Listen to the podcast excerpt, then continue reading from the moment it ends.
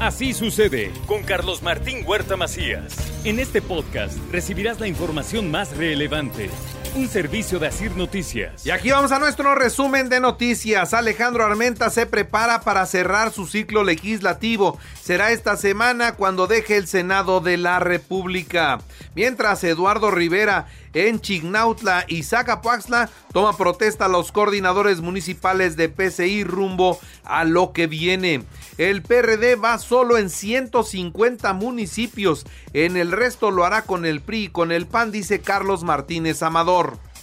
No, que vamos solos, vamos a participar solos.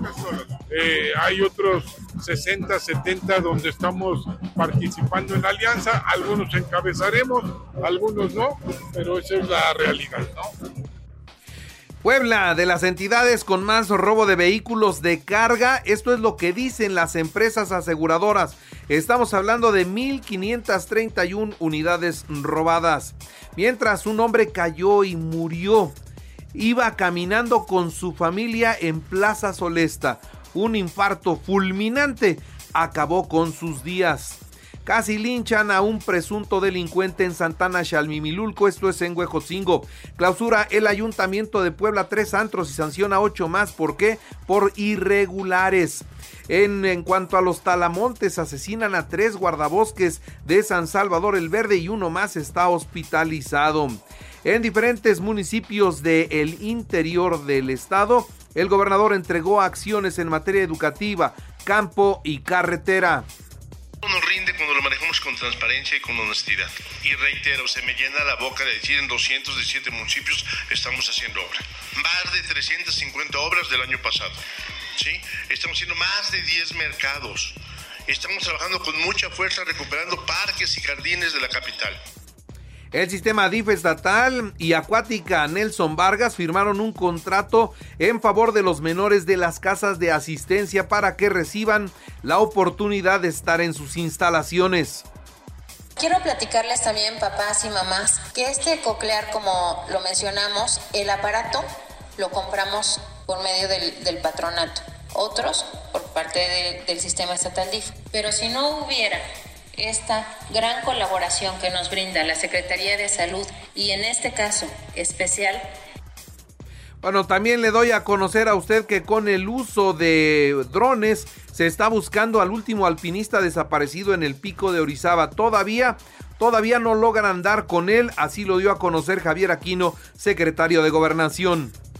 Sí, ya hay condiciones para usar el dron. No se había hecho por, por, las condiciones del clima. Ya lo que tenemos del reporte hoy en la mañana, todos los brigadistas eh, hacen un descenso hacia la tarde para evitar que tengan complicaciones.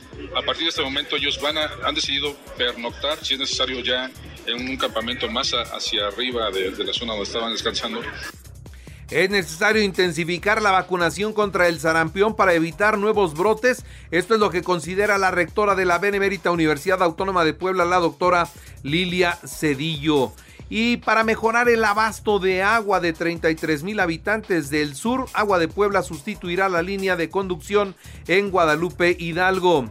Entrega Edmundo Tlategui calentadores solares del programa eh, presupuesto participativo. Se benefician 200 familias de esa comunidad. En la información nacional e internacional, déjeme decirle que se acabó la contingencia ambiental. ¿eh? Se acabó la contingencia ambiental. Si usted tiene que ir a la Ciudad de México, lo puede hacer ya sin mayores problemas. Y reportaron el secuestro de trabajadores de un autolavado en Mayorazgo aquí en Puebla eh, la tarde del sábado. Los vecinos reportaron a varias personas armadas.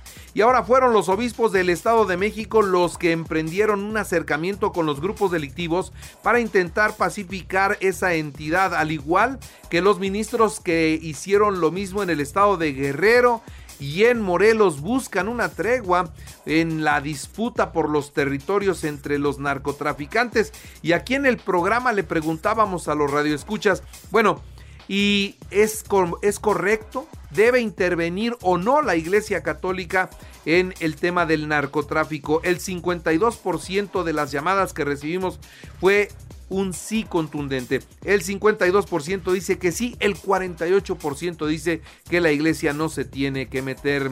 Y ahora déjeme decirle que ante esto el presidente de la República ve bien que la iglesia y sus ministros estén trabajando en la pacificación del país, pero Félix Salgado Macedonio el papá de la gobernadora de Guerrero y quien dicen que es el que verdaderamente gobierna allá, bueno, pues él señala que en la Iglesia Católica hay obispos de Dios y otros del diablo. Y no sabemos si son los del diablo los que están negociando con el narcotráfico. Así lo dijo este destacado morenista Félix Salgado Macedonio. Un comando incendia un camión urbano en Acapulco, obligaron a bajar a los pasajeros y al chofer para después rociarlo con gasolina y le prendieron fuego. Lamentablemente, ahí todavía no cesa la violencia. Otros dos vehículos fueron quemados y mataron a un hombre en Chilpancingo, donde se pactó una tregua con las bandas criminales. Allá en Acapulco, donde hoy comienza el abierto de Acapulco, donde hoy ya tienen su primer evento internacional Vamos a ver cómo se comportan los habitantes quienes hoy tienen programadas manifestaciones y bloqueos tanto en la costera Miguel Alemán como en la, punta, en la zona de Punta Diamante. La Marina anuncia el cierre de los centros de acopio para apoyar a los damnificados de Otis. Claudia Sheinbaum Pardo convocó a la población al arranque de su campaña este próximo viernes. Hace un llamado para que junto con ella se dé inicio a la siguiente parte de la cuarta transformación. En tanto que la candidata Xochil Gálvez pues denunció a través de sus redes sociales la filtración de su número telefónico, sin embargo, aseguró que no lo van, no lo van a cambiar, seguirá con el mismo número. Mientras Jorge Álvarez Maínez rindió protesta como candidato a la presidencia de la República y tiene listo su inicio en el estado de Malio Fabio Beltrones. Ahí, ahí es donde va a arrancar en un abierto desafío al priismo en Sonora. Y denuncia el hijo del presidente de la República, el señor José Ramón López Beltrán, que filtraron su teléfono. Le dice, esto no puede ser, ponen en peligro a mi familia, me ponen en peligro a mí, ¿por qué filtraron mi teléfono? Cuestiona en redes sociales. Y bueno, pues en, esto de la campaña que va a comenzar. Ya sabe usted que es como en la guerra y en el amor. Todo se vale. El presidente filtra teléfonos de otras personas. Ahora le filtraron el teléfono de su hijo a todo mundo. Y también el presidente acusa censura de YouTube por eliminar la mañanera en la, en la que exhibió el número telefónico de una reportera del New York Times. le digo, el presidente anda filtrando contra la ley porque eso la ley de acceso a la información y protección de datos personales prohíbe, prohíbe al presidente dar esos teléfonos, sin embargo, él considera que su autoridad moral está por encima de esa ley y lo hizo, ¿no? Y lo hizo abiertamente. Marco Cortés abre las puertas de la alianza opositora a los AMLO arrepentidos.